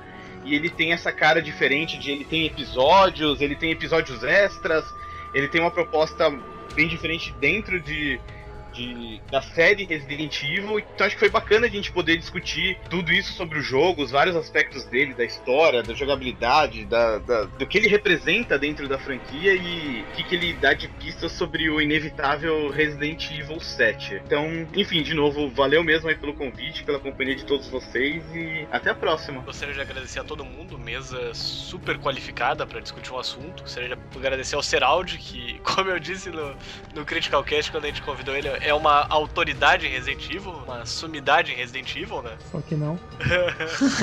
ah, cara, eu, eu, eu, te considero assim, cara. Eu sempre que eu tenho alguma dúvida no Resident Evil, eu vou lá te perguntar, te encher o saco, porque tu é o cara que mais conhece da série que eu conheço. E eu gostaria de agradecer ao Paulo, a Bruna, e ao Cláudio também. Bom, como de costume, quando eu, eu faço no, no Critical Hit, gostaria de deixar um beijo pra, pra minha digníssima, pra Juliane, eu te amo, meu amor. E eu acredito que seja isso. Resident Evil Revelations foi. O 2 foi uma, foi uma experiência bem positiva. Eu. Eu até esperava alguma. Eu não, não tava tão pessimista assim quanto a Bruna. Não, não esperava que ia cair o, que, uh, o queixo da minha boca, mas também não, realmente não. Eu, eu não esperava que, que eles fossem fazer uma cagada tão grande assim, então foi. Apesar de não esperar ser um jogo sensacional, eu fui positivamente surpreendido pelo jogo, ele era melhor do que eu esperava. E bom, a Capcom tá no caminho certo, né? Ela tá, ela, eu acredito que ela tá nessa fase de tá se achando, ela tá tentando se achar e felizmente ela tá dando passos na direção certa. Então, continua aí, Capcom, por favor prova pra gente que tu já se regenerou. Então. Quero agradecer também aos convidados, o Cláudio e o Eric também muito legal conversar com vocês, porque é, eu não tive a oportunidade de ter muito contato com pessoas de outros lugares, né? De outros é, insights, podcasts. É muito legal fazer mesas assim com gente de fora que não vive só o mundo Resident Evil como a gente vive, porque traz uma nova perspectiva, eu diria. Isso torna o assunto mais rico. espero que a gente possa fazer isso mais vezes, né? Até a próxima, aí, pessoal. Bom, também queria agradecer ao Eric e ao Cláudio. É, foi muito legal conversar com vocês sobre Revelations 2. Principalmente porque eu acompanho vocês dois, eu acompanho o trabalho de vocês. É legal discutir com vocês porque, vocês, além de serem caras que manjam pra caramba do universo de games em geral, a gente é mais focado em Resident Evil, enfim. Mas é bom porque, assim, acompanho vocês, conheço vocês meio indiretamente, mas agora consegui conversar com vocês sobre uma coisa que eu adoro, sobre Resident Evil. Mais uma vez, agradecer a todos vocês que escutaram aqui o Reviewcast até agora. Uh, não sei se vocês estão escutando direto pelo review, pelo site, ou se vocês estão escutando através do smartphone de vocês, baixando MP3, ou então no YouTube, que agora a gente está upando nossos podcasts pro YouTube também. Mas obrigado. Se você estiver assistindo no YouTube, dá aquele joinha aí no vídeo que ajuda bastante a gente. É, gostaria também de agradecer aos nossos convidados, o Eric do Critical Hits. Acesse o Critical Hits, é tem muita coisa bacana lá. O Eric quase todo dia posta vídeos com listas, top 5 e afins. E é legal ver ele jogando Dark Souls também nos vídeos dele, porque ele sempre se fode e xinga até a mãe.